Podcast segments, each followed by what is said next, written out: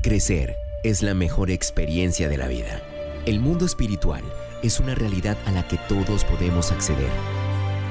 Entra ya a esta nueva dimensión con Pastor Mao a puerta cerrada. Verás lo que nunca han visto y oirás lo que jamás han escuchado.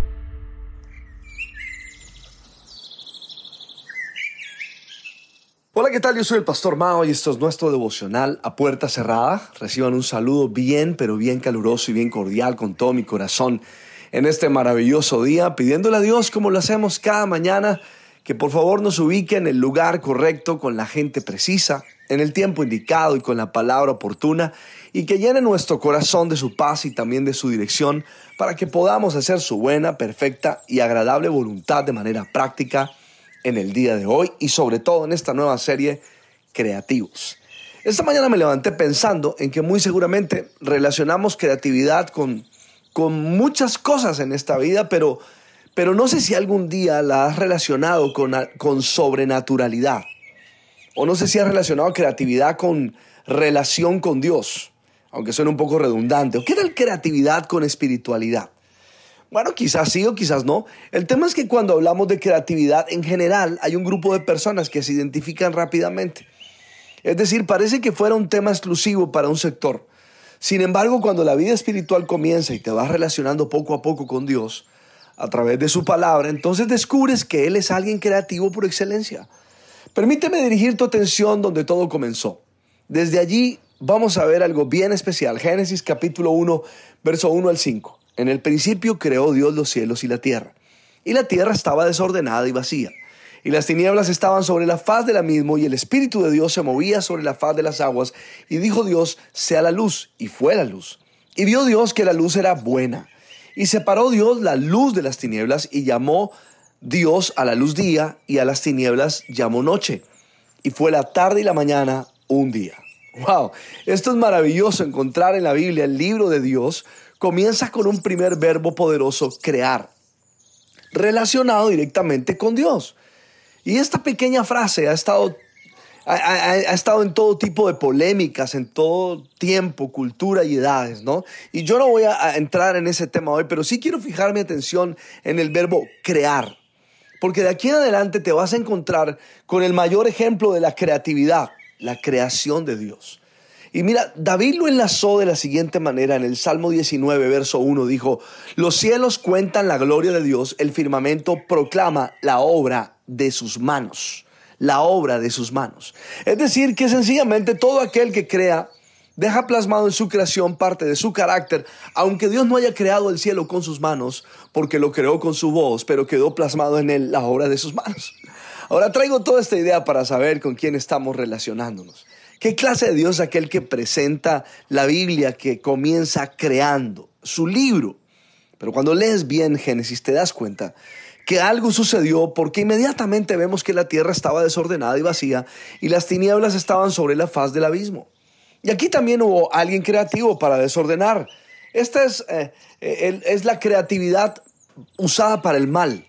Y no quiero entrar a discutir quién desordenó la creación de Dios, pero lo que sí sé es que ese caos, ese desorden, no desanimó a Dios para que se retirara y no hiciera nada, sino que con el mismo espíritu de creatividad que creó, ahora se preparaba para organizar.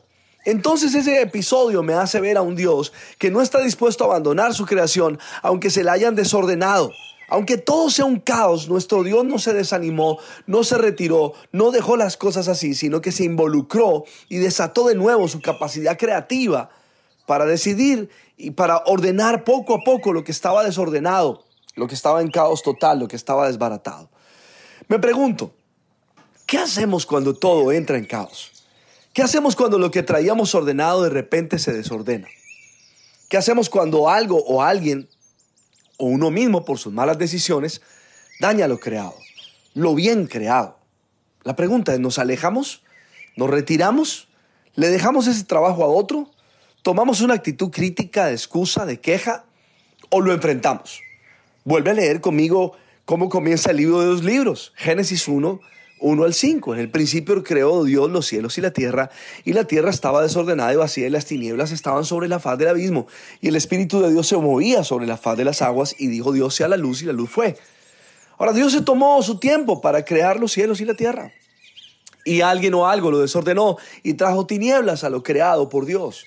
Pero nuestro Dios, creador, nos enseña que la capacidad creativa que había en él no le permitía retirarse, sino reorganizar.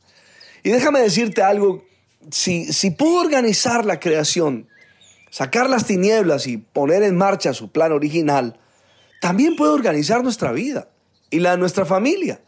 Si algo te parece desordenado y vacío, y donde solo hay oscuridad, pues prepárate. Pues el Dios que te llamó y que dijo, ahora sea la luz, lo dirá en ti también. Y poco a poco pondrá las cosas en orden. Aunque el desorden reine hoy en algún área de tu vida, déjame darte una excelente noticia.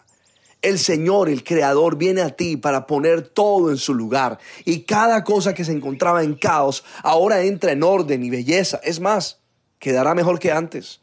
Mira cómo dice el verso 3. Y dijo Dios sea la luz. Y fue la luz. Y vio Dios que la luz era buena y separó la, separó la luz de las tinieblas y llamó a la luz día y a las tinieblas las llamó noche. Quiere decir, mis queridos amigos, que el escenario de caos no fue la razón para que dejara de decir sea la luz. Si es tiempo de separar la luz de las tinieblas, lo va a hacer, mis queridos amigos. Lo que era tan malo lo convertirá en algo bueno. Para mí este es el mejor ecosistema de creatividad. En el caos Dios libera su creatividad. En el desorden, en las dificultades, Dios libera su creatividad para organizar, ordenar, levantar, construir y volver a ser. Permíteme terminar con una frase que llegó ayer a mi corazón y he estado todo el día rodando y ojalá la puedas escribir desde aquí. Y la frase dice así, enfrenta el futuro sin miedo, hazlo con creatividad. Enfrenta al futuro sin miedo, hazlo con creatividad. Y ora a Dios para que el, el, espíritu de creatividad se libere en ti y puedas enfrentar cada una de las situaciones en las cuales te encuentras hoy. Le pido al Padre, al Hijo y al Espíritu Santo que te bendigan de una manera súper especial. Soy el Pastor Mao y esto es nuestro devocional a puerta cerrada. Que pases un día súper extraordinario. Chao.